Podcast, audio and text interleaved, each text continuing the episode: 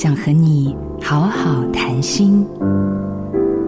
有人说，同理心不就是换位思考吗？我的答案是，no，不是的。如果我们对自己很残酷，即使换位到对方的立场去想的时候，还是很残酷，不是吗？同理心的培养要从善待自己、同理自己开始。转念可以让我们好好认识自己，看清楚自己到底是一个如何对待自己的人。有个练习，我们可以来试试看。你可以闭起眼睛，深呼吸，然后至少默念三次，让那个声音在心里回荡、沉淀一下。再问问自己：这是真的吗？我的身材不够好，真的吗？我需要别人的肯定，真的吗？我需要有人爱我，真的吗？都是我的错，真的吗？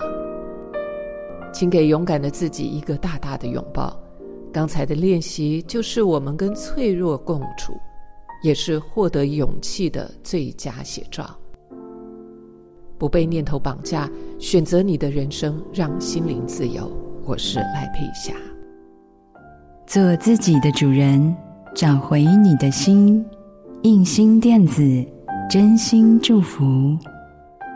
好家庭联播网，中部地区古典音乐台 FM 九七点七，北部地区 Bravo FM 九一点三。